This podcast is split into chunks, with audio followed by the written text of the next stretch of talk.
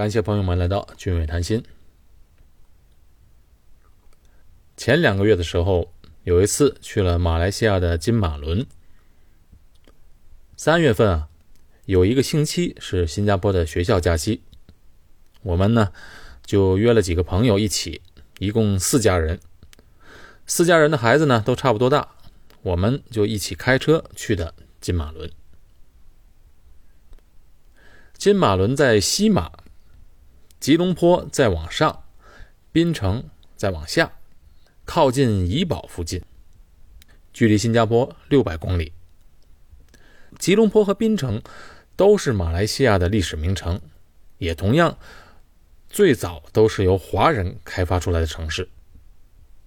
怡保这个地方啊，它要比槟城要小，不过呢，它的历史并不短。最早的时候啊，它是以开发锡矿而闻名。这里呢也是华人居多，有许多特色的饮食小吃和建筑物。我以前去过怡保，对那边印象最深的就是当地的一种叫做雪花啤酒。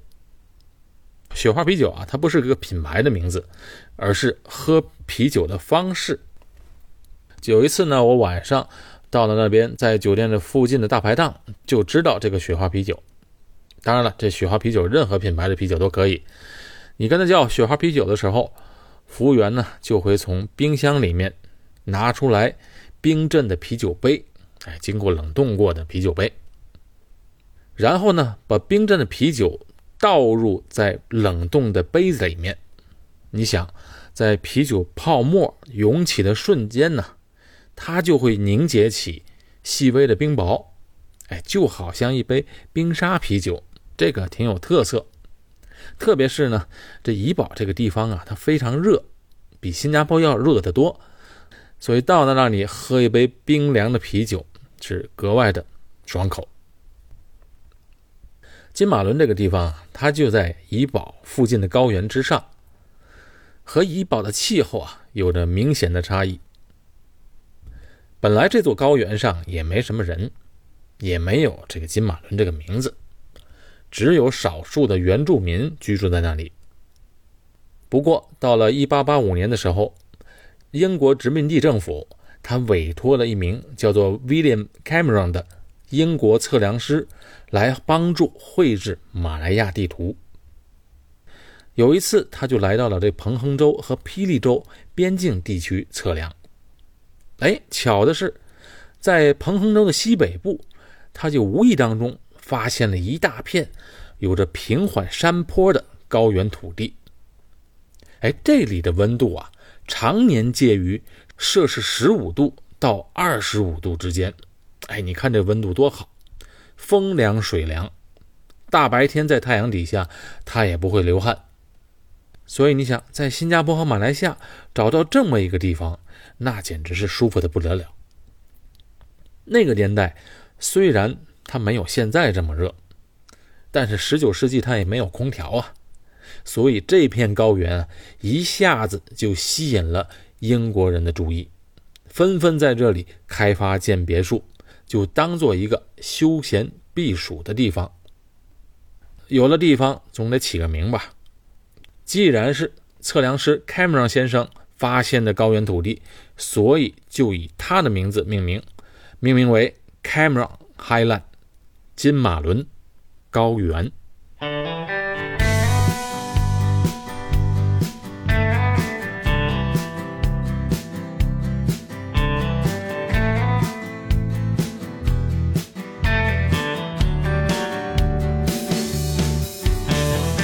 这金马伦和泰国丝有什么关系？关 CIA 中央情报局什么事儿呢？请大家听我慢慢道来。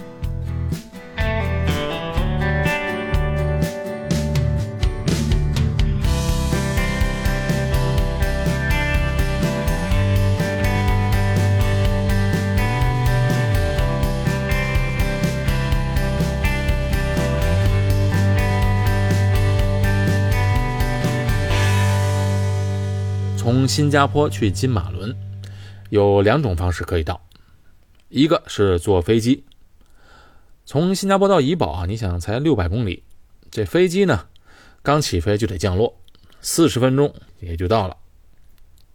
而且到怡保的飞机还挺有意思，它是那种啊，有两个单引擎、有螺旋桨的那种飞机。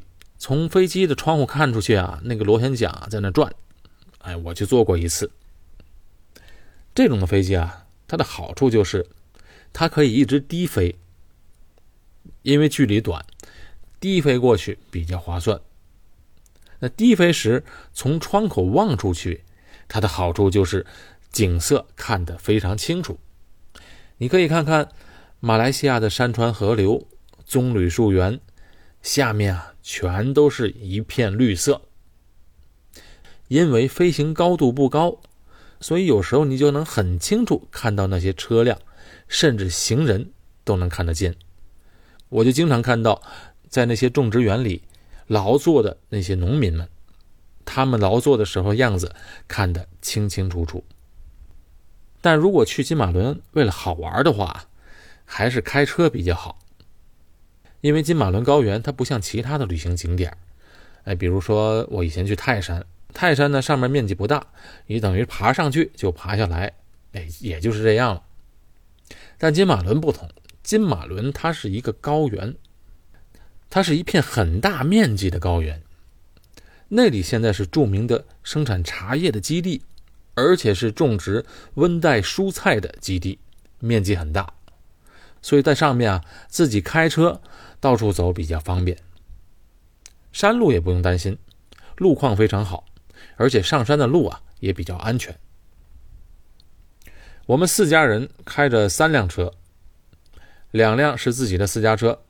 其中一辆呢是租的，是特意去租的大型的 SUV。哎，这辆大的 SUV 还是很好用的，因为在金马伦高原有一天去爬山的时候啊，上的一段山路就显出这辆车的优势来了。从新加坡去马来西亚租车的话，一般都在马来西亚那边租，那边便宜嘛。在靠近新加坡的马来西亚新山这个城市，你可以提前联系好。让租车公司啊把车子送到指定的地点，等到从新马伦回来的时候，再通知租车公司约在新加坡、马来西亚的关卡去取车就好了。手续上非常简单，而且呢价格不贵。这么一辆大型的这个 SUV，他租金呢就是一天是一百二十新币，当然这个一百二十新币已经包括保险的费用了。开到怡保的道路啊，非常好走，哎，一直就往前开就行了。中午我们就靠近在吉隆坡附近一个叫芙蓉的地方吃的午餐。这小孩们到一起啊是非常开心，四家人一共八个孩子，他们简直都要玩疯了。平时在家不吃饭的孩子呢，出来后到了餐厅也是狼吞虎咽。出来玩人多呢就是好。吃完午餐，继续出发。下午四点多就到了金马伦的山脚下了。顺便提一句，上金马伦有两条路，这个在高速公路上就能看到。一条是比较新的路，新的路呢就比较宽一点，旧的路呢其实也不窄。这对我来说，我觉得上哪条路都挺安全的。上山呢得开车开一个多小时，走到一半的时候。这车里的空调就可以关上了，打开车窗，那都风都是凉飕飕的。这看着风景，吹着凉风，心情是格外的好。这马来西亚也有很多啊喜欢骑自行车的人。我上山的时候啊，有一位骑行的人，骑着那个公路车，啊，在一个很陡的一个山坡上去，慢慢的往上爬。哎呦，这座山啊，快两千米了。所以这位老兄啊，不知道花多长时间才能骑上去。金马伦的这景色我就不多介绍了。如果朋友们对金马伦这个地方感兴趣的话，我介绍你一部电影。这个电影名字叫《一路有你》，是马来西亚的电影，当然都是华人拍的。几年前播放的时候我去看了，特别温馨，特别感动，非常值得一看。故事大纲呢，就是一位在金马伦山区生活的一个老人家，那一对老人家，他们街坊邻居啊，都是孩子啊，一办喜事啊，就邀请所有的亲戚朋友来，包括住在很远的亲戚，他们都要亲自去送喜帖才行。老两口唯一的女儿，他们是送到澳大利亚去读书的。读书回来，女儿呢带回了一位男朋友。本来老两口是挺高兴的。可是见了面一看呢，不行了，为什么呢？因为啊，老两口特别保守，而这个女儿带回来男朋友啊，又是一位老外，所以这个故事就比较有意思了。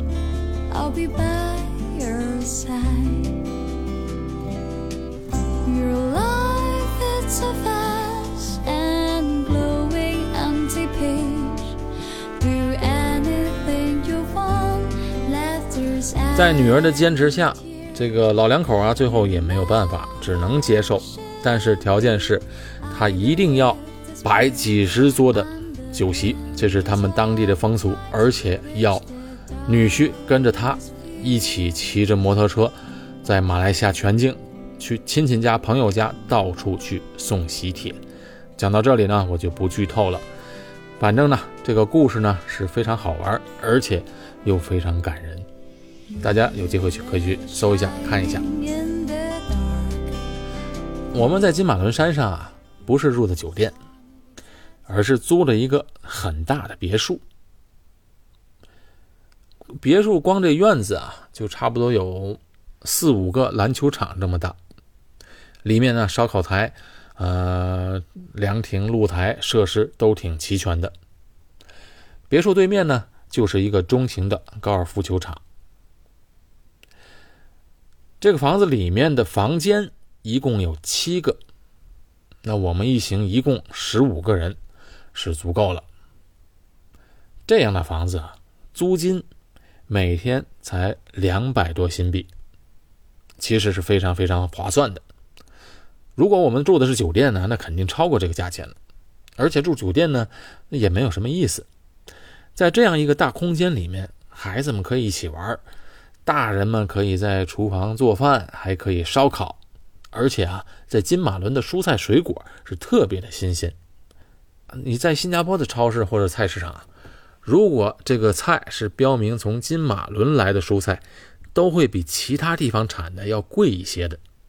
还不光如此，有很多的蔬菜啊，它是不容易运出山的，那种蔬菜保存时间特别短，运不出去。像一些山野菜之类的东西，所以只有在这山上才能吃得到。到了晚上，金马伦的温度啊能降到十多度，这就有点冷了。我们就在院子里面，穿上长袖衣服，把火点起来，边烧烤边吃。自然，这种场合啤酒是少不了的。孩子们倒都不用我们管，他们自己去玩了。剩下我们大人。就在一起聊天聊着聊着呢，我们就聊到了这金马伦的一些历史。这时候，我们同行的一位朋友就跟我们讲，因为他呢本身在马来西亚长大，读完大学之后才来到新加坡工作，在新加坡定居的，他对马来西亚特别熟悉。他就跟我们讲，在上个世纪六十年代的时候。金马伦出了一件大事，什么事儿呢？一位美国人在这里失踪了，而且他的失踪啊，使得当时马来西亚动用了五百多人的军警、学生啊，一些原住民，甚至传道士，还有一些英国军人，还有一些探险家，一同搜救了好几个月。哎，这可是马来西亚历史上最大的搜救行动。可是最终呢，毫无线索。究竟是什么人有这么大的影响力呢？他就是我们今天要讲的故事，他的名字就叫 Jim Thompson。俊伟谈心在喜马拉雅、蜻蜓、YouTube 的平台都有在持续更新，请大家点个赞，留个评论来支持这个节目。朋友们也可以关注“俊伟谈心”的公众号和微博，另外，想加入我们的社群，或者想要与我们联系的朋友，可以加微信，汉语拼音谈心横杠二，和我们的联络员联系。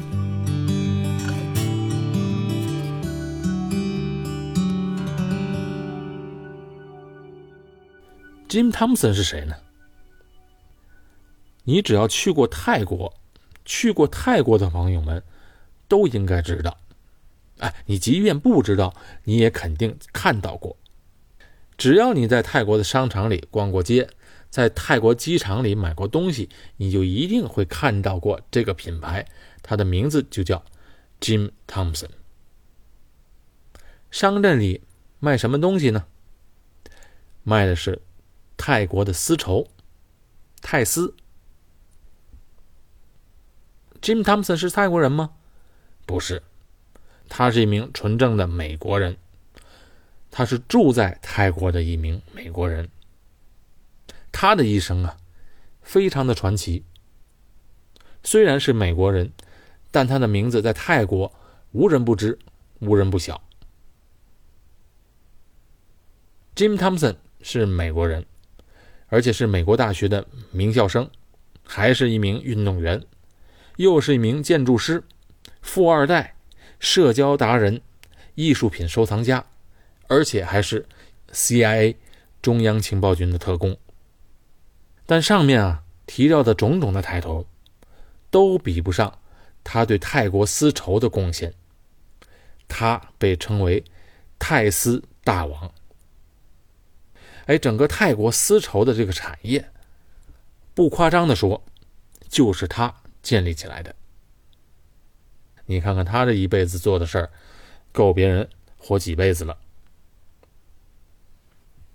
Jim Thompson 呢，他是一九零六年三月二十一日出生，是美国东部特拉华州一个上流社会家庭中诞生的。他在家里排行最小，父亲是从事纺织业生意的，外祖父。曾经是南北战争的著名将领，这是一个绝对美国上流社会的光荣家庭。从小啊，Jim Thompson 就热爱艺术，毕业于常春藤名校普林斯顿大学，然后又到宾州大学修习建筑相关的课程，成长为一名实用派建筑师，并且呢，他在纽约执业，在大学期间呢。他还曾经代表美国队参加了1928年的奥运会。他参赛的项目啊是帆船比赛。到了这时候，他的生活就像我们周围任何一个中规中矩的都市精英。不过呢，Jim Thomson 啊，虽然事业有成、生活富裕，但是他不甘平凡。尤其是啊，他当时的思想偏左，所以就厌倦了。美国上流社会的社交生活，那时候美国的年轻人啊偏左的居多。正在这个时候，二次世界大战爆发了，Jim Thomson 就看到了机会，于是他在1941年的时候报名参军了。1941年的时候啊，这 Jim Thompson 啊已经35岁了。哎，那个年代的35岁不像现在的35岁。那个年代，三十五岁绝对是中年人了。哎，我看过统计资料，你想到了一九四九年的时候，全世界的人人均寿命啊还都不太高呢。那时候中国的人均寿命啊才四十来岁，所以你看这个年纪参军需要多么大的勇气和毅力。当然，还是得有兴趣，他真的是喜欢才去做的。不过他参军呢。并不是当一名普通士兵，他就加入了美国的战略情报局。这个战略情报局隶属于美国中央情报局，还被派到北非、意大利和法国从事秘密工作。等到二战接近尾声的时候啊，他还以美国情报员的身份赴远东工作，直到德国在欧洲无条件投降之后，这期间。他受到了严格的丛林求生技巧训练。日本投降的时候，Jim Thompson 被派往来到了泰国。作为帮助泰国恢复自由和独立的美军，他在曼谷呢，成为了附属于美国中央情报局的人，展开工作。四十年代的曼谷啊，没有什么高楼大厦，整个城市啊，只有一条有轨电车。可是金汤普森呢，到了那里，竟然被这座城市吸引住了，他对这里的印象特别深刻。当他于一九四六年退伍回到纽约的时候啊，这样一个传奇人物啊，在家里是待不下去的。回到了家，反而不适应舒适的美国生活。那这时候刚好他又遇到了人生中的一个挫折，因为他的婚姻破裂了，和妻子离婚。离婚之后，他就正式决定回到泰国。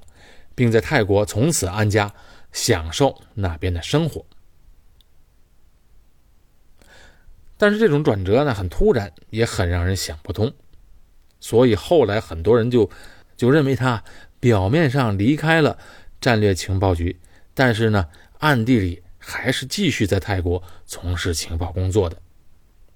当然，这只是猜测。回到了泰国之后，Jim Thompson。就和几个合伙人投资了一个酒店的生意，后来因为意见不合，他就退出来了，他撤出了所有的股份。随后呢，他就把这视线转移到了丝绸上面。哎，刚才我们提到，Jim Thompson 的父亲呢是做纺织生意的，他呢，所以他小时候一定接触过各种纺织的材料、各种布料和各式的丝绸。哎，所以你看，这小时候所见的东西啊，对一生啊都很重要。哎，要不然别人怎么看不到泰国丝绸的价值，却让 Jim Thompson 看到了呢？独具慧眼的 Jim Thompson 看到了这个泰丝的价值，而且他深深的被这种泰国丝的颜色吸引住。你想，刚才我们说过，他从小喜欢艺术，而且对小纺织业事业呢耳濡目染。所以在接下来的日子，Jim Thompson 他就一手建立了泰国的丝绸产业。那么，Jim Thompson 如何从一位建筑师到情报员，最后又来了一个华丽转身，摇身一变成为一个丝绸产业的时尚大亨呢？我明天继续为大家讲这个故事。好，今天的节目就到这里结束。我是高俊伟，在新加坡，我们明天再见。